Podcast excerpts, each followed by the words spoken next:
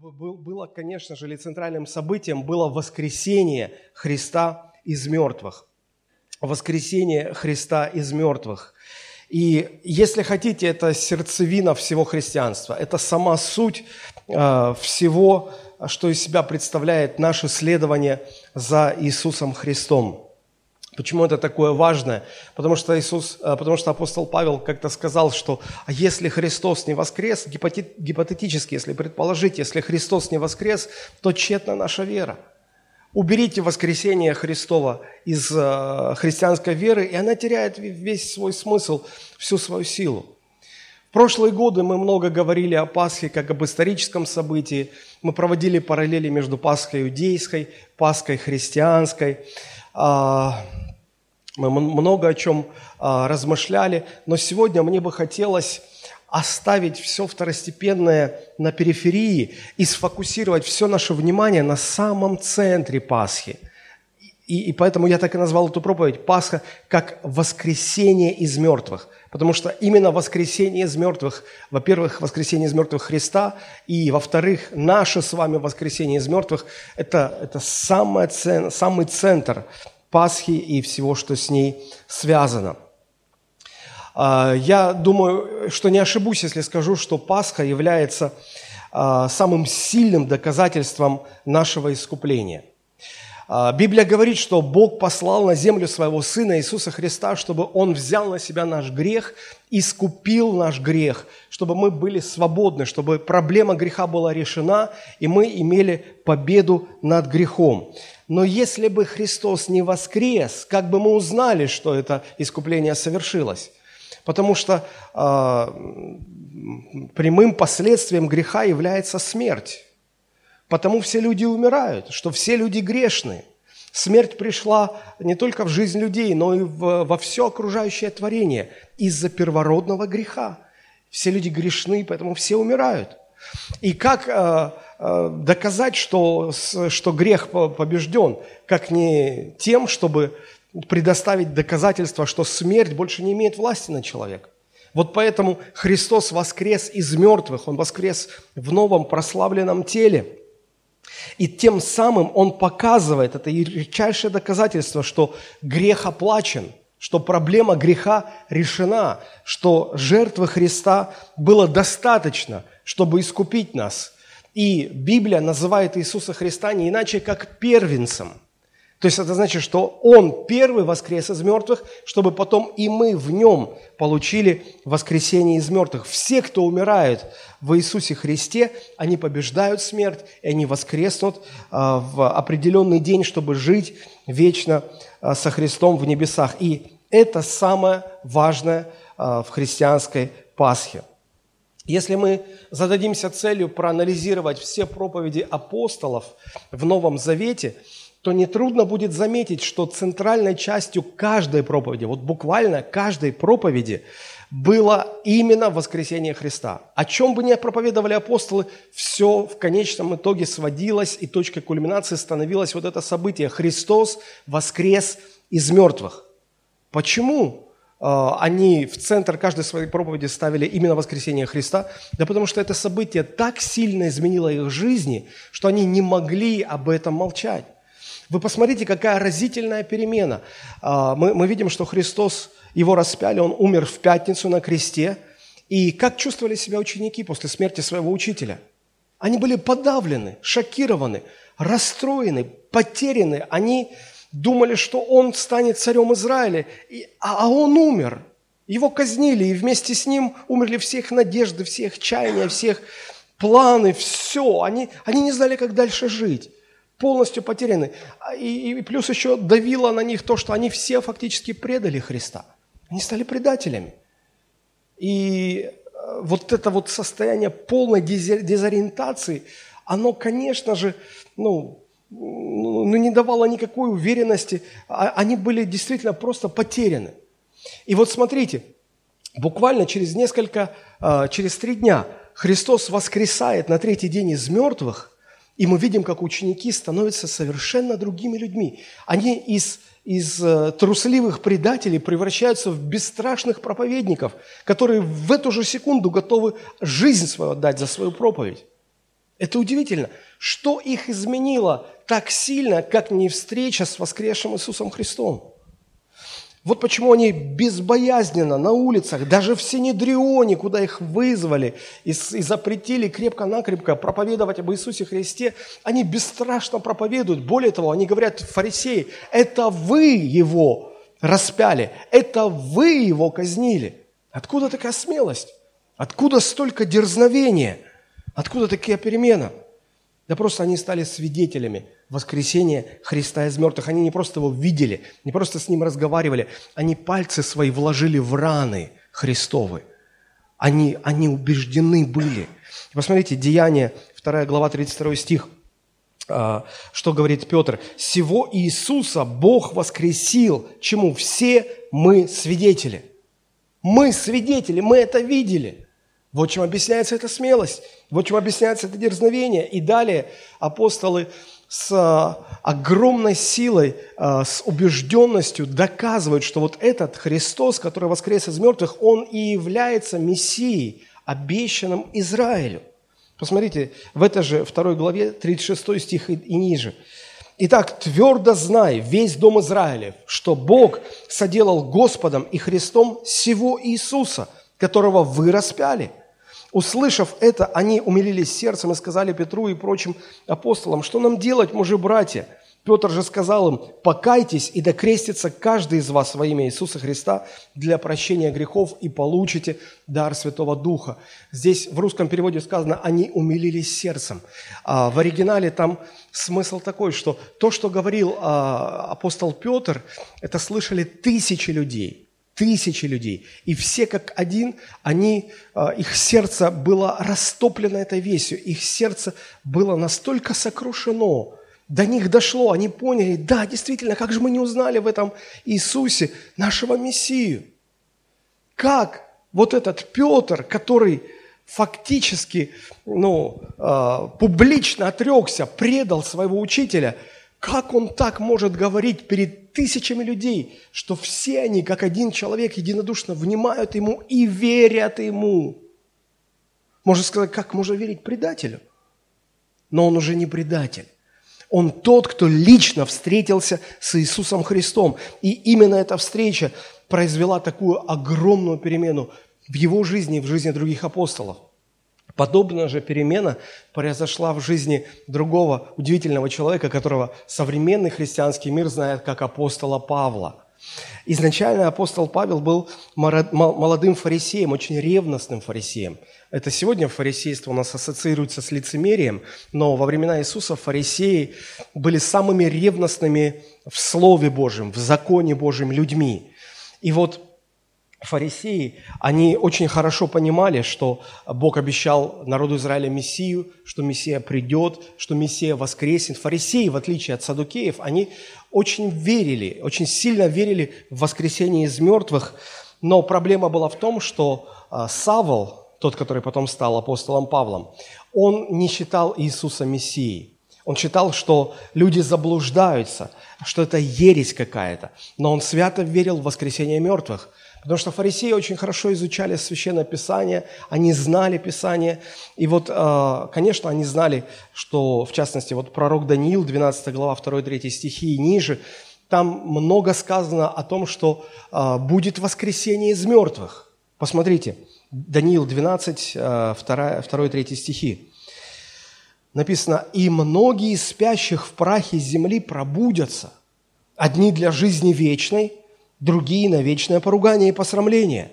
И разумные будут сиять, как светило на тверди, и обратившие многих к правде, как звезды во веки навсегда. Фарисеи верили в воскресение из мертвых. Они понимали, что воскресение будет носить двоякий характер, потому что одни воскреснут для вечной жизни, другие воскреснут на вечное поругание, для вечного наказания – и фарисеи не хотели оказаться во второй категории. Они хотели э, жить в славе, они хотели воскреснуть в славе. И Даниил пишет, что те, кто многих обратят к правде, они особенно будут сиять на, на небесном э, небосклоне. А они будут особенно как звезды, как яркие звезды. И поэтому каждый фарисей, понимая, что эта жизнь кратковременна, скоротечна, а вечность бесконечна – Они хотели использовать каждый момент, каждую ситуацию для того, чтобы привести людей к познанию истины, для того, чтобы обратить заблуждающихся к истине.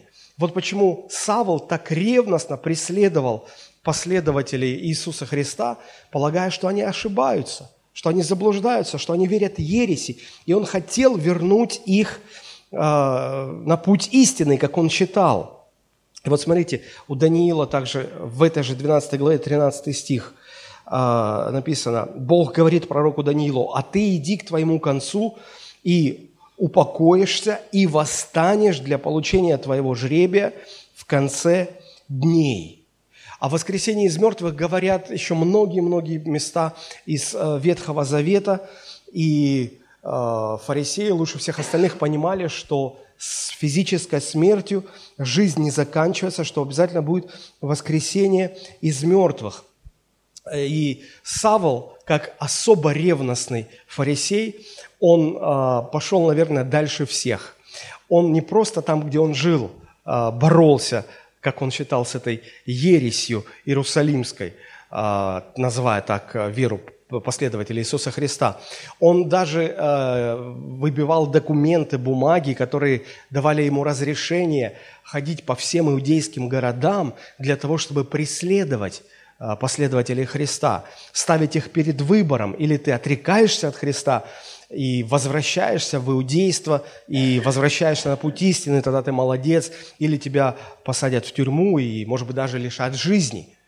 И Савол очень сильно преуспевал в этом деле. Он был чрезвычайно ревностный до одного момента, до одной встречи, когда он сам лично, непосредственно встречается с этим воскресшим Христом, которого он гонит, когда Христос является ему – он видит его, он слышит его.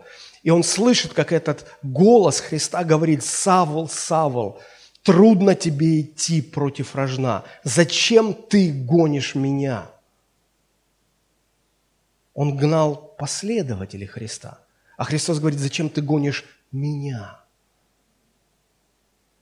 Вот помните, Христос говорил, кто э, подаст чаше холодной воды ради Э, того, что вы ученик Христа, тот мне, считай, подал эту воду.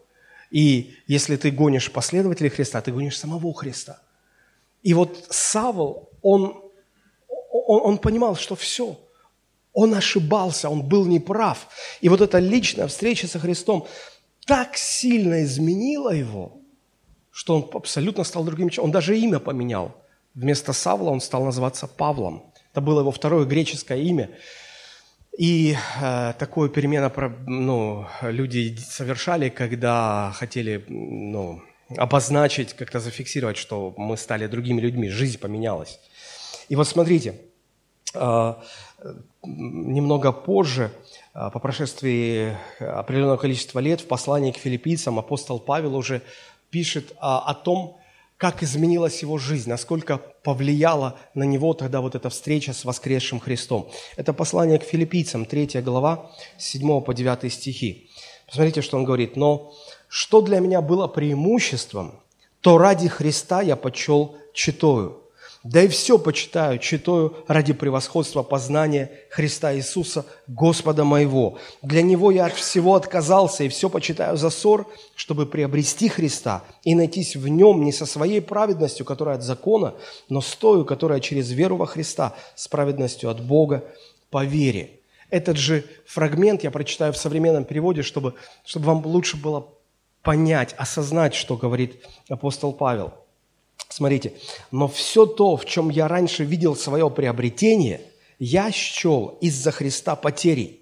Более того, я вообще все считаю потерей, потому что нет ничего, что превзошло бы познание Иисуса Христа, моего Господа. Ради Него я потерял все, и это все для меня не дороже, чем мусор – лишь бы приобрести Христа и обрести себя в Нем. Я стремлюсь уже не к тому оправданию, которое приобретается собственными усилиями через исполнение закона. Нет, я ищу оправдание через веру во Христа, оправдание, которое дается Богом через веру. Вот в этих словах мы видим то, насколько сильно Христос поразил а, этого человека, личная встреча со Христом, так сильно поразило его. Он, он увидел славу Христа, красоту, величие, могущество. И сравнивая со всем, к чему он стремился прежде, оценивая все свои достижения, все свои цели, устремления жизненные, он пришел к убеждению, что все это мусор, это ничто, это бесполезно потраченное время и силы по сравнению с этой великой личностью. И он говорит, для меня в жизни больше нет ничего, что меня бы интересовало. Только Иисус, только Его познать я стремлюсь, только с Ним я хочу слиться, насколько это возможно для человека. Это удивительно, как людей меняет встреча с живым, воскресшим Иисусом Христом. И эта перемена настолько сильная, что она привела к тому, что цели, жизненные цели Павла совершенно стали другими, изменились. Вот как он их теперь формиру, формулирует. Филиппийцам 3 глава, 10-11 стихи. То есть он все это говорит и показывает, что вот цель моей жизни такая, чтобы познать Его и силу воскресения Его. Обратите внимание, силу воскресения Его. Потому что эта сила так много производит перемены в жизни человека и участие в страданиях Его, сообразуясь смерть Его, чтобы достигнуть воскресения мертвых. Вот это конечная цель жизни апостола Павла. Он говорит, что все остальное – это только промежуточные цели, это все промежуточные этапы. Но к чему я стремлюсь? Вот, я хочу достигнуть воскресения мертвых. Я хочу, а, благодаря своей связи со Христом, вере во Христа, я хочу однажды воскреснуть так же, как и Он воскрес, чтобы жить с Ним в вечности и быть подобным Ему. Вот цель жизни – вот цель жизни каждого христианина, каждого верующего человека – познать силу воскресения его, чтобы достигнуть воскресения из мертвых. Из гонителя э, Христа Савла этот человек превращается в яростного апологета, то есть защитника Христового учения, в апостола Павла. И причина здесь, причина этой перемены ровно та же самая – что и причина перемены в жизни остальных апостолов. Он встретился с Иисусом Христом. Если вы христианин, если вы являетесь последователем Иисуса Христа, у вас должна быть такая же цель в жизни, такое же устремление. Но поймите, что а, эта цель не станет вашей только из-за того, что вы присоединились к церкви, пусть даже к самой хорошей церкви на земле. Проверьте свое сердце. Является ли эта цель э, вашей целью жизненной, самой важной вашей жизненной целью? Знаете, когда происходит эта перемена? Знаете, когда вот это становится целью жизни? Только когда человек встречается с живым, воскресшим Иисусом Христом. Ничто другое этой перемены произвести в нас не может. Вот что значит воскресение Христа из мертвых, и вот как оно влияет на человека. Впоследствии а, когда апостол Павел уже стал апостолом, он пришел к убеждению, что все верующие, их условно можно разделить на два лагеря, на две категории.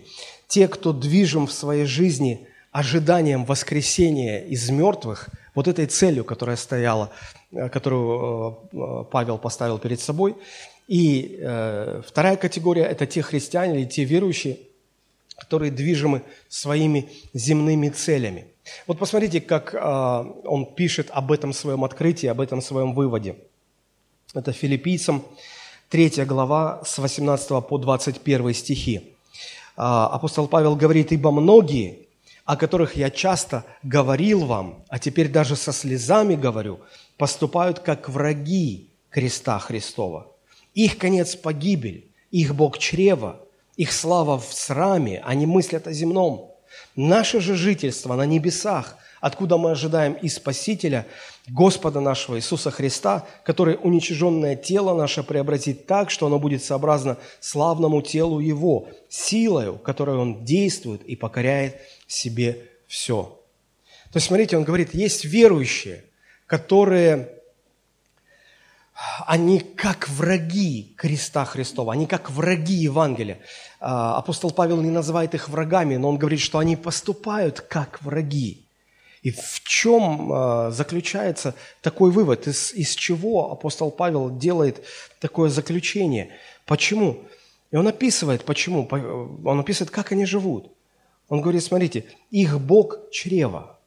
Их слава в сраме, все их мысли о земном.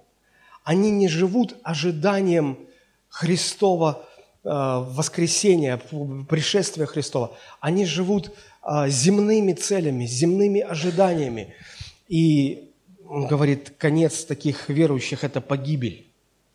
В отличие от них есть другая категория э, верующих, которые живут ожиданием встречи со Христом, которые живут ожиданием воскресения из мертвых. Посмотрите, он говорит, наше же жительство на небесах, откуда мы ожидаем Спасителя нашего, Господа Иисуса Христа, который уничиженное тело наше приобретит так, что оно будет сообразно славному телу Его, силой, которой Он действует и покоряет себе все.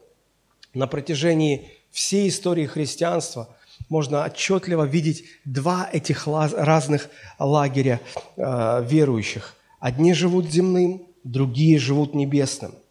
Одни э, рассматривают Христа исключительно как помощника в своей земной жизни, э, как того, кто э, помогает, э, исцеляет, поддерживает, устраивает земную жизнь. Другие живут устремлением – а, в небеса. Они ногами ходят по земле, но сердцем они уже живут в небесах. И а, самое, что интересное, первые, те, кто а, живут земным, кто думает о земном, они, конечно же, не отрицают воскресение. Нет, они, они соглашаются с ним. Они говорят, да, когда-то мы воскреснем, да, это как-то будет. Но для них это все настолько туманно, настолько неопределенно. Обычно э, верующие из этой категории, они всегда задают вопросы. Ой, а что мы будем делать на небесах? Что неужели будем там с ангелами сидеть и на арфах играть? Скучно как-то. Как, вообще, чем мы там будем заниматься на небесах? То есть для них небеса – это что-то такое туманное, расплывчатое, неопределенное. Им там неинтересно. А здесь жизнь. Вот она идет, она требует каких-то усилий, реакции, отдачи, помощи, в конце концов, с неба, помощи Божьей. И все, что они видят э, во Христе, они видят только помощников в своих земных делах. Заболели – Господи, исцели. Кончились деньги – Господи, благослови, дай денег. Нужно какой-то вопрос решить – Господи, вступи, помоги и так далее. И вся их жизнь, все их эмоции фокусируются только вокруг земных дел, земных вопросов. Две категории, две разных категории верующих. И апостол Павел дает оценку и тем, и другим. Посмотрите, первое послание к Коринфянам, 15 глава, 19 стих, апостол Павел говорит, если мы в этой только жизни надеемся на Христа, то мы несчастнее всех человеков. Мы не просто несчастные люди, мы несчастнее всех остальных всех неверующих, всех самых несчастных людей. Мы еще несчастнее. Что это за люди? Это верующие. Это верующие во Христа, которые во Христе видят в основном лишь помощников земной жизни – который э, будет устраивать жизнь на земле, который даст все хорошее, сохранит от всего плохого. И они в основном концентрируются на всех вопросах, которые э, раскрывают то, как Христос может помогать в земной жизни, как наша христианская вера может помогать нам в нашей земной жизни. Да, христианская вера помогает в земной жизни. Безусловно, с верой легче идти по жизни. Но если это и все, что составляет ваше христианство, тогда мы действительно несчастнее всех людей. И апостол Павел э, очень категоричен э, в этой оценке. Проверьте себя, не относитесь ли вы к этому роду верующих. Как не стать таким? Как э, прожить свою жизнь, имея цели, которые апостол Павел ставит перед собой как свои жизненные цели – вот как я уже читал, да, чтобы познать Его и силу воскресения Его, чтобы достигнуть воскресения из мертвых. Познавать силу воскресения, стремиться к тому, а, к той жизни, которая будет после воскресения. Вот об этом а, мне бы хотелось сейчас коротко поговорить. Какую роль воскресение Иисуса Христа играет в нашей христианской жизни – и как это влияет на нас, на, на, нашу, на наше следование за Христом. Обратите внимание, когда апостол Павел говорит, что ради Него, ради Христа все остальное я считаю как, как мусор. Здесь очевидно сравнение всех жизненных ценностей, э, всего, что люди ценят на земле, а, все это сравнивается со Христом. И апостол Павел Христу придает большую ценность, чем всему остальному в жизни. Почему? Потому что Павел видит, что Христос гораздо ценнее всего остального. Жизнь, которую Он дает, гораздо ценнее всего остального. Жизнь, которую мы будем иметь в вечности после нашего воскресения из мертвых, это гораздо ценнее любой самой долгой, самой счастливой жизни на земле.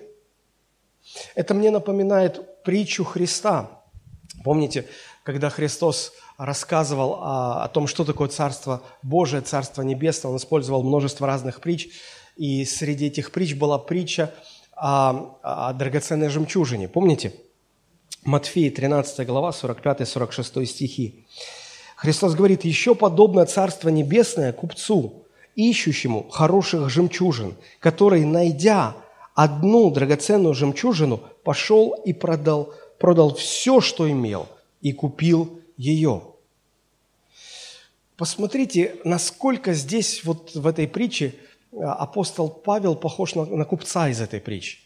Смотрите, когда купец посмотрел на эту жемчужину, то он увидел, что она ценнее всего остального. Может быть, другие тоже на нее смотрели, но не видели этой ценности. Другие смотрели, но не замечали и проходили мимо. А он увидел, он оценил. И смотрите, что он делает. Это а, из-за того, что он увидел ее ценность, это влияет на все его поступки в жизни. Он идет и продает все, что имеет. Для чего? Представьте, я не думаю, что вы богаты, так как купцы того времени, но представьте, вы бы решили продать все, что у вас есть. Квартиру, землю, машину, э, драгоценности, одежду, вообще все. Все, вот остаться в чем вы есть. Все продать. Можете себе представить? И вот он продает все, чтобы купить одну эту жемчужину. Вы скажете, он какой-то сумасшедший? Нет, он, он не сумасшедший. Он очень прагматичный человек. Ведь он, вот это, не, это не коллекционер жемчужин, который вот э, за любые деньги хочет взять эту жемчужину и поместить в свою коллекцию. Нет, он, он, он, он обычный купец, торговец. Он понимал, что он ее хочет купить для того, чтобы больше, за, за, за более дорогую цену продать. И из-за того, что он ее приобретает, а потом продаст, он сможет получить гораздо больше, чем у него было до того. И Христос говорит, Царство Божие подобно вот этому купцу. Царство Божие очень прагматично. И смотрите, каким бы ни было сложным, а, жертвенным следование за Христом, это все равно будет всегда лучший выбор, чем любая другая жизнь на земле. Это всегда лучше будет. Но вы скажете, а почему тогда все люди не, не, не, не, не живут этой жизнью? А потому что не все, как этот купец, видят ценность. Не все видят ценность. И фактически Христос здесь говорит, что наша христианская жизнь будет успешна настолько, насколько мы видим ценность в Христовом воскресении, в том, что Он нам дает. Ведь в конечном итоге, конечная цель жизни – чтобы достигнуть воскресения из мертвых. Мы здесь на земле все умрем. Но только если я прожил на земле жизнь, а, в которой я полностью всецело принадлежал Иисусу Христу, Он воскресит меня из мертвых, чтобы я жил вечно в небесах с Ним. И вот ради, вот эта, эта жизнь после моего воскресения, она есть эта жемчужина, ради которой не жалко отдать вообще ничего. Все готов отдать. Это намного больше, намного важнее, ценнее, чем любая самая хорошая, самая счастливая, самая богатая, самая долгая, самая здоровая жизнь на земле. Так вот, если мы будем вот таким образом ценить эту жизнь после воскресения, тогда и жить на этой земле мы будем не так, как все люди. И поступать мы будем, как этот купец – не так, как все остальные купцы, которые проходили мимо и искали что-то другое, искали другие вложения. Это меняет жизнь. Это э, воскресение Христа делает э, эту цель самой главной в нашей жизни. Вот почему апостол Павел говорил, что для меня все изменилось, и я ставлю новую цель. Я, у меня только одно стремление – познать Его, силу воскресения Его, а, разделить с Ним свою жизнь, чтобы достигнуть воскресения из мертвых. И вот посмотрите, а, дальше в послании к филиппийцам, 13-15 стихи, апостол Павел аргументирует, он говорит, «Я говорю так не потому, что, чтобы я уже достиг или усовершился, но стремлюсь, не достигну ли и я, как достиг меня Христос Иисус? Братья, я не почитаю себя достигшим, а только забывая заднее, простираясь вперед, стремлюсь к цели, к почести высшего звания Божия во Христе Иисусе. Итак, кто из вас, из нас совершен, так должен мыслить. Если же вы о чем ином иначе мыслите, то и это Бог вам откроет. я прочитаю этот отрывок в современном переводе. Это не значит, что я уже этой цели достиг, достиг совершенства. То есть, смотрите, он поставил цели, он говорит, я стремлюсь, но это не значит, что я уже достиг. Потому что я достигну это, это, это, потом, когда будет воскресенье. Я к этому стремлюсь, но сейчас пока я не достиг этого. Дальше э, читаю. Я только рвусь вперед, завладеть призом, потому что Христос Иисус мной завладел. Братья, я не считаю, что я уже победил. Одно скажу, забывая о том, что остается позади, и весь устремляясь к тому, что впереди, я, стрем... я стрелой лечу к цели за призом. И этот приз – новая жизнь, которой призвал нас Бог через Иисуса Христа. В греческом оригинальном тексте э, как раз используется, используется вот это слово «приз» как награда а, в спортивном соревновании, к которой стремятся спортсмены, атлеты. А в синодальном переводе сказано «стремлюсь к цели, к почести высшего звания». Вот это вот то, что в синодальном переводе переведено «почесть высшего звания», в оригинальном тексте это приз, который получают э, спортсмены, за который борются спортсмены. Один только э, получает этот приз. То есть он говорит, что ради вот, этого, вот этой цели которая как приз для меня в соревновании, я готов пожертвовать всем. Я только к этому стремлюсь. Все остальные цели в жизни, они промежуточны. Они имеют смысл лишь в той степени, в какой помогают получить а, вот э, это главное, этот главный приз, эту главную цель. А, итак, мы увидели, что апостол Павел а, очень высоко ценит воскресение из мертвых, жизнь после воскресения из мертвых. Но вы скажете, а в чем ценность? Он увидел эту ценность, а как нам увидеть эту ценность? В чем эта ценность? Я хочу вам привести четыре аргумента. Кратко, четыре аргумента. В чем ценность? Ну, во-первых, я, как я уже сказал, если мы а, начинаем видеть ценность в воскресении из мертвых, а, то я не ошибусь, если скажу, что это воскресение, оно изменит нас во всей полноте. Это изменит наш дух, это изменит нашу душу, это изменит наше тело. И вот кратко об этих а, изменениях мы сейчас поговорим. Итак, воскресение Христа изменит наш дух. Оно даст нам образ Христов в нашу жизнь. Посмотрите, мы сейчас вернемся немножечко в первое послание Коринфянам, 15 глава, 19 стих, где апостол Павел говорит, если вы в этой только жизни надеетесь на Христа, то вы несчастнее всех человеков. Там были верующие в Каринской церкви, церкви, которые а, именно так и верили, и связывали всю свою эмоциональную, мыслительную, э, бытовую жизнь исключительно с тем, как вера им помогает в их земной жизни. И вот, Христо, э, вот апостол Павел говорит, что но если так, то, то, то вы теряете самое главное. Как же, а, как, как, как, от, этого, как от этой позиции уйти? А, потому что апостол Павел их призывает к другой жизни. И вот чем он аргументирует. Посмотрите, он хочет, чтобы они поняли, что жизнь после воскресения из мертвых, она гораздо ценнее, чем то, как Христ, чем то, что Христос может дать нам в этой земной жизни. Посмотрите его аргументы. 1 Коринфянам, 15 глава, 47, 48, 49 стихи. А, он, он говорит, первый человек, кто был первым человеком? Адам. Первый человек из земли, он перстный или земной. Второй человек, Господь с неба, это кто? Иисус Христос. И вот он хочет показать, что э, каков Адам, таковы все те люди, которые от Адама произошли. Смотрите, он говорит, каков перстный, таковы и перстный. Э, каков Адам был, а какой Адам был? Он, он согрешил. И все, кто от него стали происходить, они все стали рождаться с первородным грехом в своей жизни. Все грешные, все земные, все перстные. Но дальше апостол продолжает. «Каков небесный, таковы будут и небесные. И как мы носили образ перстного Адама, так мы будем носить и образ небесного Христа». Что это за образ Адама? Что это за образ перстного человека, который мы носим во время нашей земной жизни? После грехопадения все люди, как я уже сказал, стали на земле рождаться с греховной природой внутри. И эта природа, она очень жестко определяет и формирует все наше поведение, все наши поступки. Мы из-за того, что в нас живет греховная природа, неизбежно стремимся трем вещам. Мы даже не осознаем это, но это всегда. Если вы проанализируете ваши мотивы, в основе их лежат всегда три вот этих столпа. Первое – самовозвышение.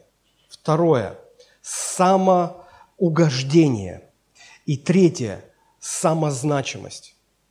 Это как настройки по умолчанию в душе каждого человека. Что бы человек ни делал, он всегда стремится либо к тому, чтобы э, утвердить свою значимость, либо к тому, чтобы возвысить себя над остальными, либо к тому, чтобы угодить себе как можно больше, как можно полнее.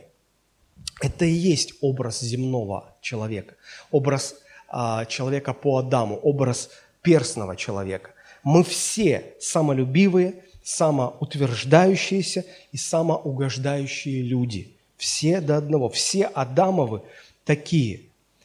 И сталкиваясь с другими такими же Адамовыми людьми, мы, мы начинаем друг другу причинять вред. Ну, представьте себе, а, в комнате 10 детей и одну игрушку. И каждый хочет, чтобы эта игрушка была его. Что начинается? Драка. Сейчас а, столько рекламы. Последний сезон сериала «Игра престолов». «Игра престолов» один престол, и все за него дерутся, и все хотят на нем сидеть.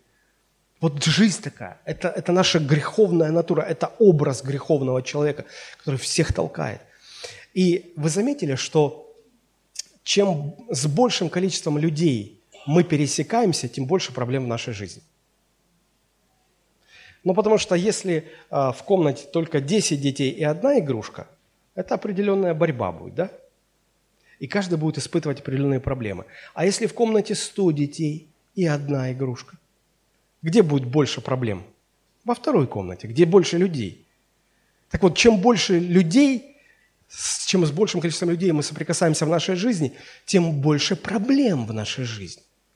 Потому что мы перстные, мы Адамовы, мы такие, мы, мы носим в себе этот образ – но после воскресения из мертвых мы будем носить в себе другой образ – образ Христов. Это гораздо больше, чем то, как Христос проявляется здесь, в нашей земной жизни. Несравненно больше. Мы об этом сейчас поподробнее поговорим. Как я уже сказал, проблема в том, что с одной стороны мы, люди, видим, как прекрасен этот мир, который Бог сотворил. Вот ты выходишь один в горы и смотришь на это величие, на эту красоту, закат, восход, и думаешь, как хорошо, как здорово, и тебя душа трепещет, соединяется, и тут ты слышишь, Петро, а ты водку взял? А ты... И ты видишь, другие, другая группа туристов подтянулась, и у них тоже, они как-то думают, а, а ты что здесь стоишь? Это наша гора, это мы хотим любоваться. И с одной стороны мы видим, какой прекрасный мир, а с другой стороны мы видим, что вот на фоне этого прекрасного мира есть другие люди, которые нам все портят. Вот, вот все портят. Вот это образ перстного. И все это еще осложняется тем, что мы не умеем правильно реагировать на все то, с чем мы сталкиваемся. Когда этот э, зовет Петро и спрашивает, где, где бутылка водки, которую ты взял, мы думаем, как они, почему, почему они так себя ведут? Вы вообще кто такие? Ты кто такой? Давай, до свидания отсюда.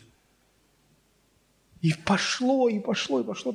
Даже когда человек принимает Христа в свою жизнь, становится на путь преображения в образ Христа, и тогда проблема только усиливается, потому что ну, к нас теперь не только печалит то, что мы видим собственное несовершенство, нас еще, на нас еще давит груз того, что мы, мы понимаем, что мы должны быть святыми, и мы видим, как мы не дотягиваем до этого. Кто-то сказал, что христианин – это вечно недовольный человек. Вот настоящий христианин – это, человек, который вечно собой недоволен. По всем... Ну, смотрите, у апостола Павла было так. Римлянам, 7 глава, 22-23 стихи. Павел пишет, «Ибо по внутреннему человеку нахожу удовольствие в законе Божьем, но в членах моих, в теле моем вижу иной закон, противоборствующий закону ума моего и делающий меня пленником закона греховного, находящегося в членах моих». Знаете, к чему стремится Павел, о чем мечтает? 24 стих. «Бедный я человек, кто избавит меня от этого тела смерти?» Как уже достал этот образ перстного, как уже достал этот образ грех грешного человека. Ты разрыв... Неверующие живут и проблемы этой даже не знают. И им кажется, что все хорошо, все нормально, а ты уже стал верующий, ты, ты, ты, уже, ты уже недоволен собой. Ты понимаешь, что что-то не так. И о чем мечтает он? Бедный человек, кто избавит меня от всего тела смерти? Он мечтает о воскресении, когда тело, в котором живет грех, будет упразднено останется во прахе, а он воскреснет в новом теле. В этом теле уже не будет греховной природы, он не будет уже носить образ перстного человека, Адамова человека, греховного человека. Он будет носить образ нового человека, небесного человека, образ Христов. Воскресение из мертвых приведет к абсолютному завершению начатого еще при нашей жизни процесса преобразования нас – в образ Христов. Как бы мы на земле ни старались преображаться в образ Христос, Христов, мы никогда не достигнем этого. Апостол Павел говорит, я не почитаю себя достигшим, и на земле это невозможно. Но когда придет момент моего воскресения из мертвых, вот тогда, во мгновение ока, все изменится. Я навсегда совершенно изменюсь в образ Христа. То, как я носил образ Адама, теперь я буду носить образ Христа, совершенный, в духе, во внутреннем своем мире, совершенно новый. Вот почему апостол Павел так стремится к воскресению из мертвых. Ставит это целью своей жизни, ждет этого. И на все, что в земной жизни, он смотрит лишь как на промежуточный этап на пути к главной цели. Эту перемену, которую приносит нам наше воскресение из мертвых, а, ну, ее видел и понимал не только апостол Павел, но и другие апостолы. Ну вот, например, а, первое послание апостола Иоанна, 3 глава, 2 стих. Смотрите, что говорит Иоанн. «Возлюбленный, мы теперь дети Божии, но еще не открылось, что будем. Знаем только, что когда откроется, будем подобны Ему». То есть будем уже не подобны Адаму, а будем подобны Ему. То есть мы освободимся от Адамовой природы, потому что увидим Его, Христа, как Он есть. Воскресение, наше воскресение из мертвых, сделает нас совершенными, как сам Христос, наполненными Божьей славой. Вот как об этом написано в послании к римлянам, 8 глава, 28 и ниже стихи. «Притом знаем, что любящим Бога, призванным по Его изволению, все содействует ко благу. Ибо кого Он, Бог, предузнал, тем и предопределил быть подобными образу Сына Своего, дабы Он был первородным между многими братьями. А кого Он предопределил, тех и призвал, а кого призвал, тех и оправдал, а кого оправдал, тех и прославил. То есть фактически апостол здесь говорит, что Христос, Он первенец, Он первородный, Он первый, кто показал этот новый образ, а, образ небесного человека. Когда Христос воскрес из мертвых, Он воскрес вот в этой славе. И апостол говорит, и вслед за Христом мы будем воскрешены, и это воскресение из мертвых даст нам эту небесную славу. Тот же самый образ – какой есть у Христа. Мы уже не будем носить образ Адама, у нас будет образ Христа. Это то, как изменит наш дух воскресения из мертвых.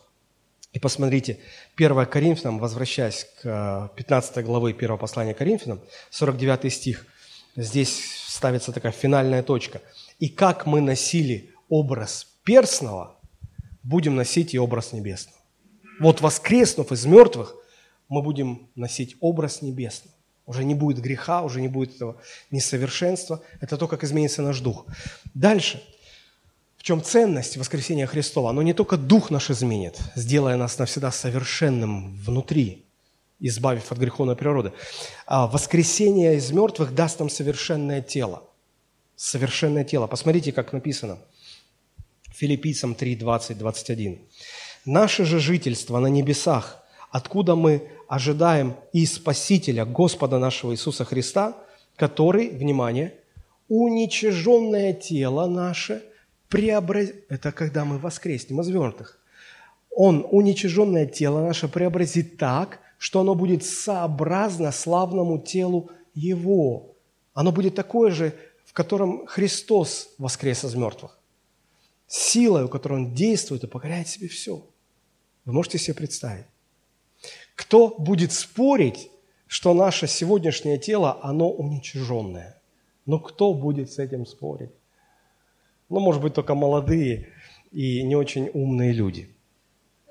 Потому что чем старше мы становимся, тем больше мы ощущаем, буквально ощущаем уничиженность своего физического тела. Почему?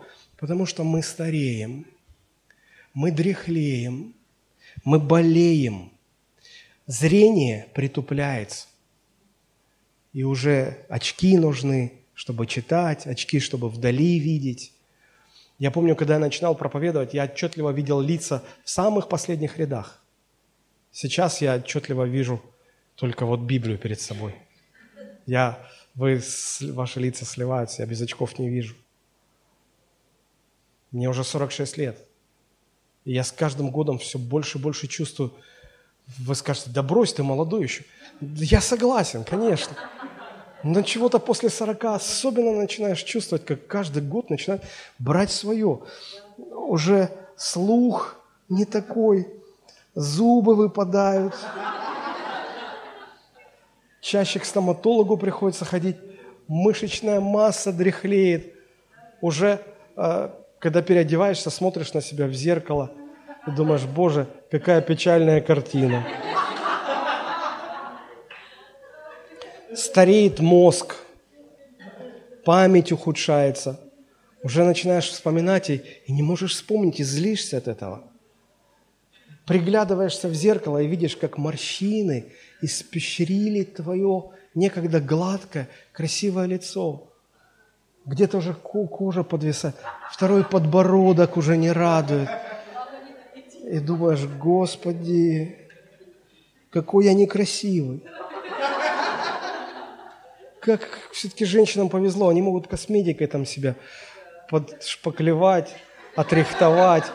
А что мужикам делать? Многие, чтобы скрыть свой второй подбородок, бороды отращивают. Да, согревает в холода борода. Мы болеем, мы стареем. Боль, знаете, чем старше становишься, тем, тем, тем больше ощущаешь боли в своей жизни. Я разговаривал со многими пожилыми людьми, они говорят, знаешь, когда ты пожилой человек, у тебя постоянно что-то болит, всегда что-то болит. Даже, говорят, во сне болит. Всегда. И я говорю, как вы с этим живете? Говорит, знаете, пастор, к этому тоже привыкаешь. Привыкаешь к тому, что постоянно что-то болит. И вот в одно мгновение Бог даст нам новое тело. Посмотрите, 1 Коринфянам 15, 42, 43. «Так и при воскресении мертвых сеется в тлении, восстает в нетлении, сеется в уничижении, восстает в славе, сеется в немощи, восстает в силе». Мы воскреснем в телах, которые будут подобны тому телу, в котором воскрес Христос. И это тело будет совершенным – вы можете себе представить, нет никаких увечий. Может быть, вы страдали от того, что у вас одна рука а, была короче другой, или одна нога длиннее другой. Может быть, вы страдали из-за того, что у вас зубы не очень ровные были. Или бровь одна выше другой. Или еще чего-то. У кого-то там кусочка пальца нет, у кого-то еще... А, и, вы смотрите на свою фигуру, думаете, откуда эти все булки, откуда весь этот жир, я не хотел, чтобы это все было. Там этого не будет. Дима, представляешь, у нас не будет там проблемы лишнего веса. Мы будем идти, и вот все они будут на нас засматриваться. Ты представляешь? Они нас даже не узнают вначале. Они скажут, кто этот атлет? Кто это? Они, нас, они тебя с царем Давидом перепутают. Мы, мы будем совершенны. Не будет боли, не будет болезни, не будет рака, диабета. Зрение идеальное. Слух идеальный. Не нужны будут наушники Игорю. Абсолютно. Женщины, не будет морщин. Не нужна будет косметика. Это удивительно. Мы не будем уставать. Мы все будем красивыми. Мы все будем с гармоничными, с идеальной фигурой. Друзья, это будет, это будет удивительно. Вы помните, а, когда, когда Христос взял с собой на гору преображения Иакова, Петра и Иоанна, и там явился Моисей и Илья, и они разговаривали с Иисусом. Помните, как отреагировали апостолы, Петр в частности, он, он, а, а, он забыл про все, говорит, Господи, давай мы здесь шалаши построим, тут только вот на вас смотреть. Вы такие красивые, вы такие хорошие. Им, им просто хотелось быть рядом. Они увидели Моисея и Илью в прославленном теле, в совершенном теле. Это удивительно. Им просто хотелось там быть посреди них. Посмотрите дальше, 1 Коринфянам 15, 51 стих. «Говорю вам тайну, не все мы умрем, но все изменимся. Вдруг во мгновение ока при последней трубе, ибо вострубит, и мертвые воскреснут нетленными, нетленными, а мы изменимся. Ибо тленному всему надлежит облечься в нетление, и смертному всему облечься в бессмертие. Вот как изменится наше тело, физическое наше тело. Кто-то, кто а, застанет э, вознесение церкви, он даже не вкусит смерти физической. Его тело во мгновение ока изменится. И тление облечется в нетление. Не будет боли, страданий. Это будет вечная, бесконечная жизнь. Не только изменится наш дух, не только изменится наше тело, что э, делает, придает ценность воскресению из мертвых, но также и наша душа. Что такое душа человека? Это сосредоточие, перекресток наших эмоций, мыслей, наших, наших желаний, воли нашей. Эмоции, разум, воля. Перекресток всех этих сфер э, в жизни человека это, – это его душа. И вот э, Писание говорит, что наша душа также будет преображена. Воскресение принесет полное исцеление нашей души. Душа будет преображена. Сегодня люди не только болеют телом, люди сегодня часто болеют душой. Как часто вам приходилось слышать, когда человек опускает голову, подпирает ее рукой и говорит, так душа болит. Вроде все хорошо, все складывается, деньги есть, а душа болит. Если ее нет, этой души, что тогда болит? Душа болит. Почему болит душа?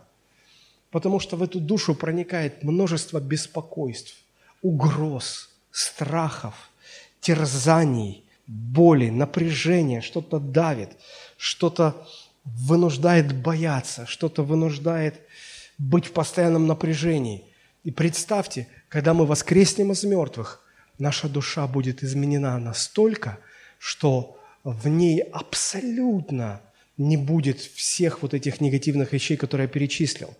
Нас наполнит глубочайший внутренний мир, а, глубочайшее ощущение радости, любви, безопасности, спокойствия. Невероятно это ощущение наполнит.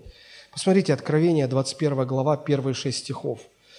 Апостол Иоанн пишет, «И увидел я новое небо и новую землю, ибо прежнее небо и прежняя земля миновали, и моря уже нет. Я, Иоанн, увидел святой город Иерусалим, новый, исходящий от Бога с неба, приготовленный как невеста, украшенная для мужа своего. И услышал я громкий голос с неба, говорящий, вот скиния Бога с человеками, и Он будет обитать с ними. Они будут Его народом, и сам Бог с ними будет Богом их, и отрет Бог всякую слезу с очей их, и смерти не будет уже, ни плача, ни вопля, ни болезни уже не будет, ибо прежнее прошло. И сказал сидящий на престоле, «Се творю все новое». И говорит мне, напиши, ибо слова сии истины и верны. И сказал мне, совершилось. Я есть альфа и омега, начало и конец. Жаждущему дам даром от источника воды живой. Мы даже не можем себе представить вот ощущение этой живой воды, которую всем жаждущим Бог дает бесплатно. Многие люди, которые здесь на земле еще не осознают ценность воскресения из мертвых, они э, привязывают свою душу к чему-то земному, что дает им радость и удовлетворение.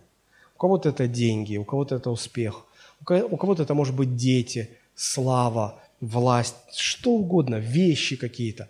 Но, но люди связывают свою душу с чем-то, что дает им хотя бы временное удовлетворение, радость, наслаждение.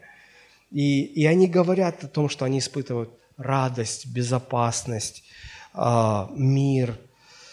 Я думаю, что если бы только они на пять секунд хотя бы могли, вот пять секунд ощутить тот внутренний глубочайший мир, радость и любовь, которая, которые наполнят душу после, нашу душу после нашего воскресения из мертвых, то все земное, что им приносило радость, для них показалось бы каким-то просто суррогатом, отвратительнейшим суррогатом, жестокой какой-то подделкой. Они бы отвернулись от этого. Знаете, иногда приходится с людьми э, разговаривать и о вечности, о том, как будет жизнь после воскресения из мертвых. И они говорят, слушай, а как, а как же, а там же секса не будет.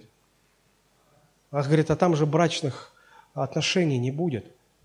И, и действительно, вот что может более, быть более возвышенным, ну, радостным, удовлет... приносящим удовлетворение, чем романтическая любовь между мужчиной и женщиной, которая достигает точки кульминации в интимных взаимоотношениях. Действительно, ну, большинство людей соглашаются, что вот это, это наивысший пик душевного а, блаженства, удовольствия. И они говорят, а как этого там не будет? И у них такое ощущение, как будто Бог им на земле дал леденец, а на небе его отберет и оставит ни с чем.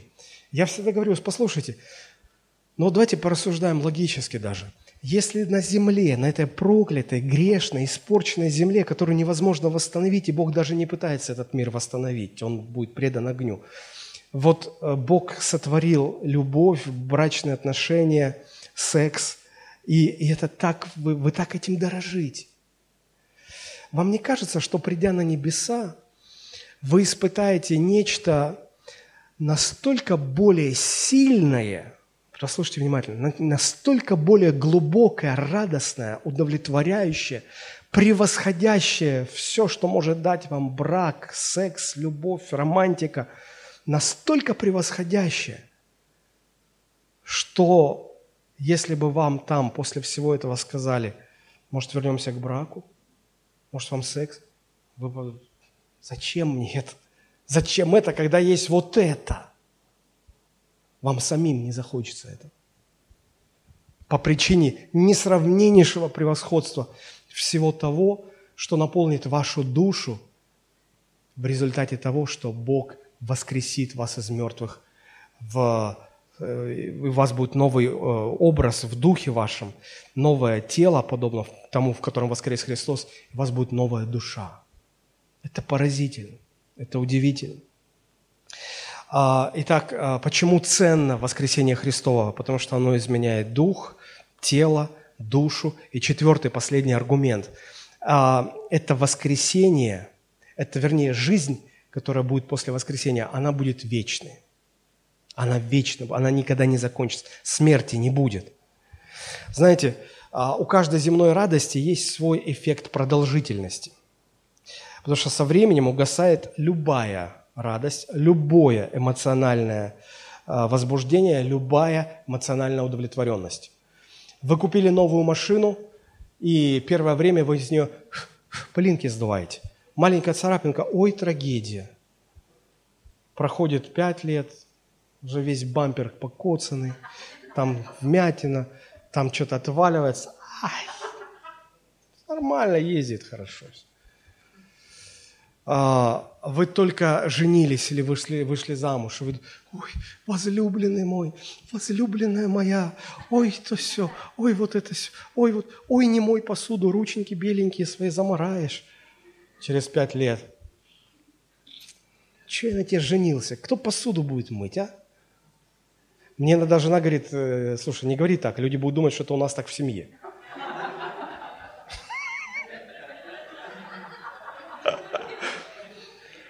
Я говорю, слушай, ну а как тогда?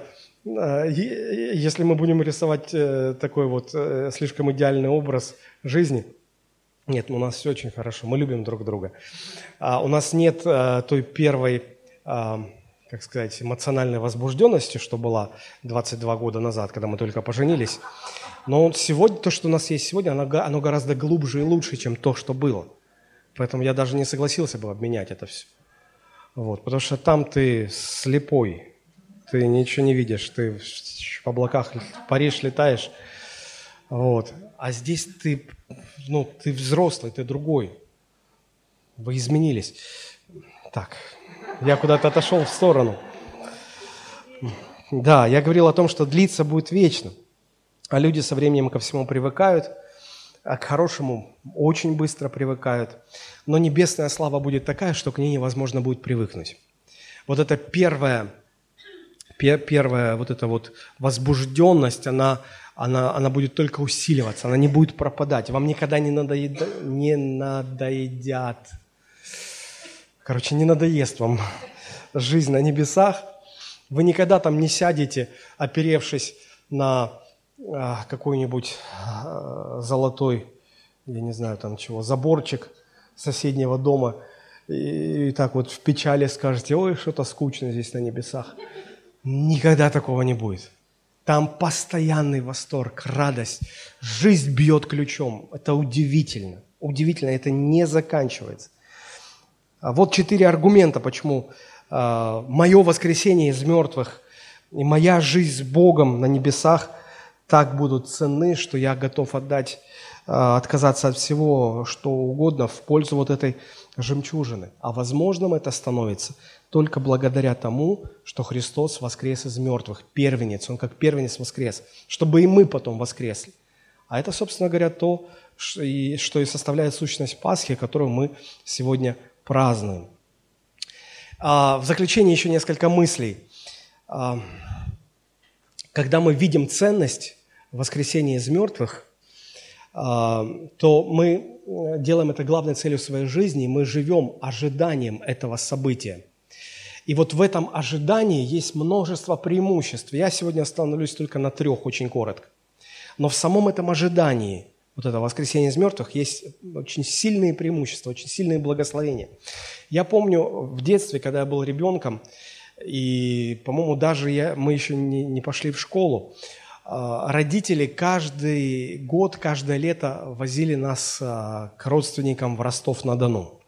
И мы каждый год ждали этой поездки. И когда заранее, за месяц или за несколько недель мама объявляла, что вот на поезд уже куплены билеты вот на такую-то дату, и вот через столько-то дней мы уезжаем – нам крышу сносило с братом окончательно. Мы бегали по комнате, дергались, за что получали, конечно же. Но у нас была такая радость, вот мы жили этим ожиданием. Вот чем-то это напоминает, когда ты живешь ожиданием воскресения из мертвых, и это дает определенное преимущество. Но, во-первых, первое преимущество, э, когда живешь этим ожиданием, тогда а, это дает тебе твердость и силу переносить страдания, переносить неустройство. А, посмотрите, если я живу ожиданием воскресения из мертвых, это дает мне силу не зависеть от давления трудностей, страданий и всяческих жизненных неустройств, которые давят очень сильно. Вот как пишет об этом апостол Павел, 2 Коринфянам 4.8 и ниже. Я буду пропускать, э, чтобы экономить время. Мы отовсюду притесняемы, но не стеснены. Мы в отчаянных обстоятельствах, но не отчаиваемся. Мы гонимы, но не оставлены, не злагаемы, но не погибаем.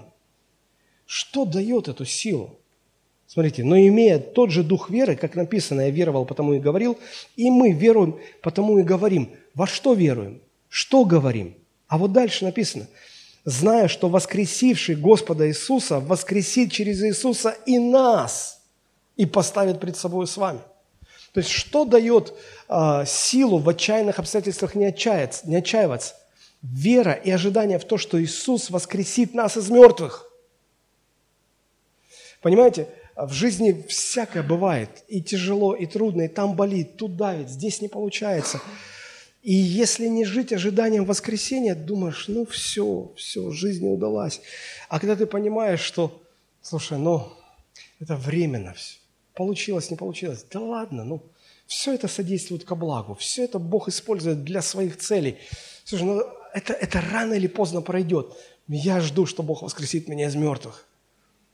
И когда это произойдет, у меня не будет болеть. Мои глаза будут хорошо видеть. У меня не будет что-то не получаться, у меня все будет получаться.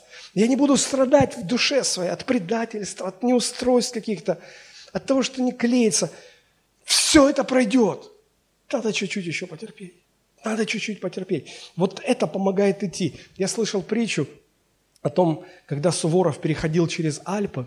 И вот э, ну, это был очень тяжелый, трудный переход, и солдаты уставали, и начинали ворчать, и начинали роптать. И там был один раненый, которого несли на носилках. И вот когда начинался этот ропот, этот раненый говорил, я уже вижу, я вижу, вот там, вот этот переход, еще немножко осталось, браточки, давайте, поднапряжемся, пойдем. И, и люди понимали, да, ну вот он же видит, вот он его на носилках несут, он выше, он видит. Сейчас все. Что-то идут, идут, что-то нет ничего.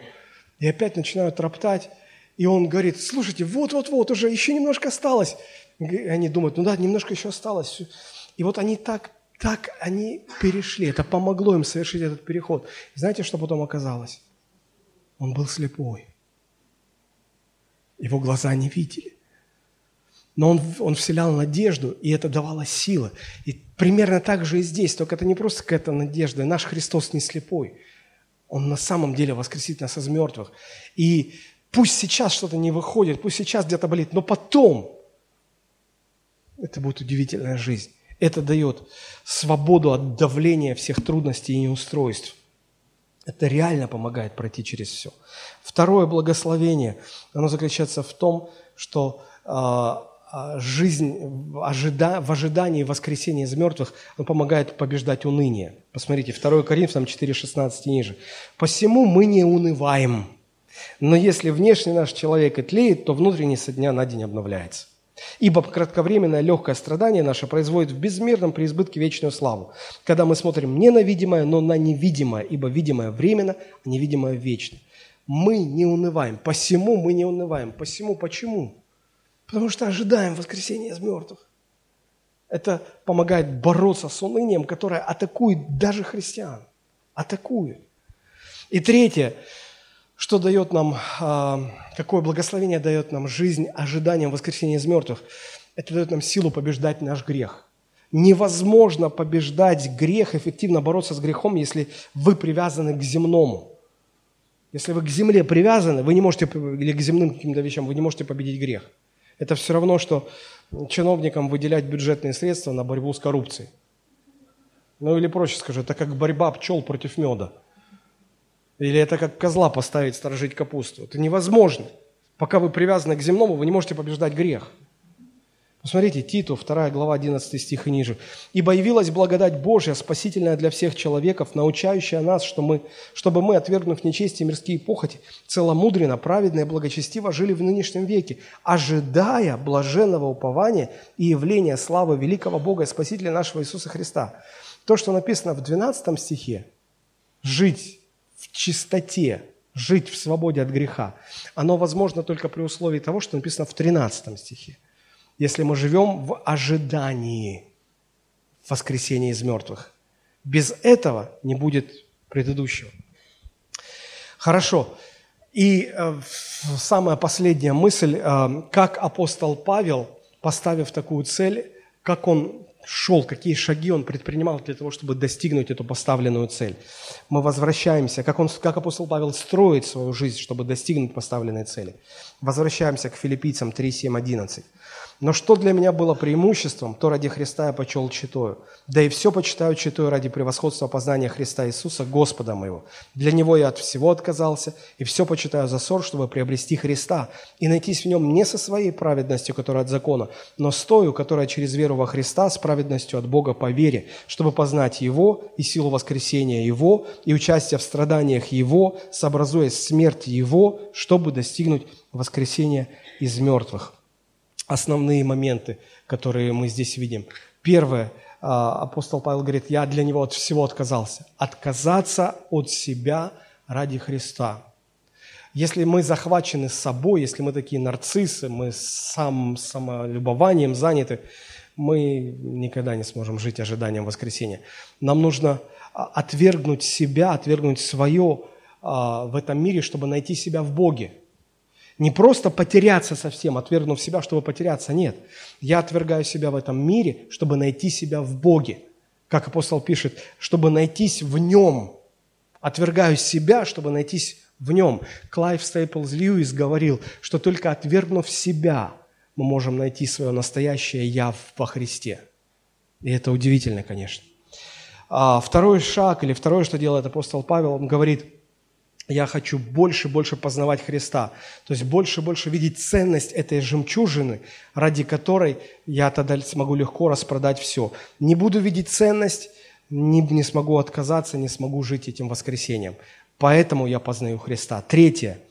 А, я перестаю уповать на собственную свою праведность, она ни к чему не приводит, и я уповаю только на праведность Христову. Самоправедность а, через дела закона, вот я это делаю, поэтому я праведен – это как мираж в пустыне. Чем ближе ты к нему подбираешься, тем дальше он на тебя уходит. Это как, э, я не знаю, это как а, соленая вода в океане, которая, э, если ты будешь пить, то будешь хотеть пить еще больше. В конце концов, если пытаться удовлетворить жажду соленой водой, ты просто умираешь. Это убьет тебя. Вот, вот к чему приводит самоправедность. Христос говорит, ты никогда не сможешь достигнуть этой праведности. Я прожил за тебя праведную жизнь, и я предлагаю тебе это как подарок. Возьми. Через мою праведность ты войдешь в небеса. И апостол Павел говорит, я отказался от попыток стать праведным через свои усилия, но я беру праведность через веру. И четвертый шаг, он говорит, я хочу разделить со Христом свою жизнь, Его страдания, Его славу, познавать Его силу, соединиться с Ним в жизни настолько, насколько это вообще возможно для человека. Это и есть тот путь, который и привел Христа к достижению Его цели, к тому, чтобы жить таким образом или жить такой жизнью, а, которая характеризуется как жизнь ожиданием воскресения из мертвых. Вот чему учит нас Пасха, центральная мысль которой заключается в том, что Иисус Христос воскрес из мертвых, чтобы однажды и мне воскреснуть подобно Ему. И этим ожиданием воскресения мы и живем сегодня. И я очень хотел бы, чтобы действительно вот эта тема Пасха как воскресение из мертвых, как самое центральное, что есть в Пасхе, чтобы это, ну, по крайней мере, натолкнуло нас на тот опыт или приблизило нас к тому опыту, который имел апостол Павел, и чтобы вы вместе с ним – перечитывая эти строки из послания к филиппийцам 3 главы, могли бы сказать, что и, да, и я могу сказать, что вот так я отношусь к своей жизни, как Он. Проверьте себя, и пусть Господь благословит каждого из нас. Давайте мы склоним наши головы и помолимся. Наш Небесный Отец, мы благодарим Тебя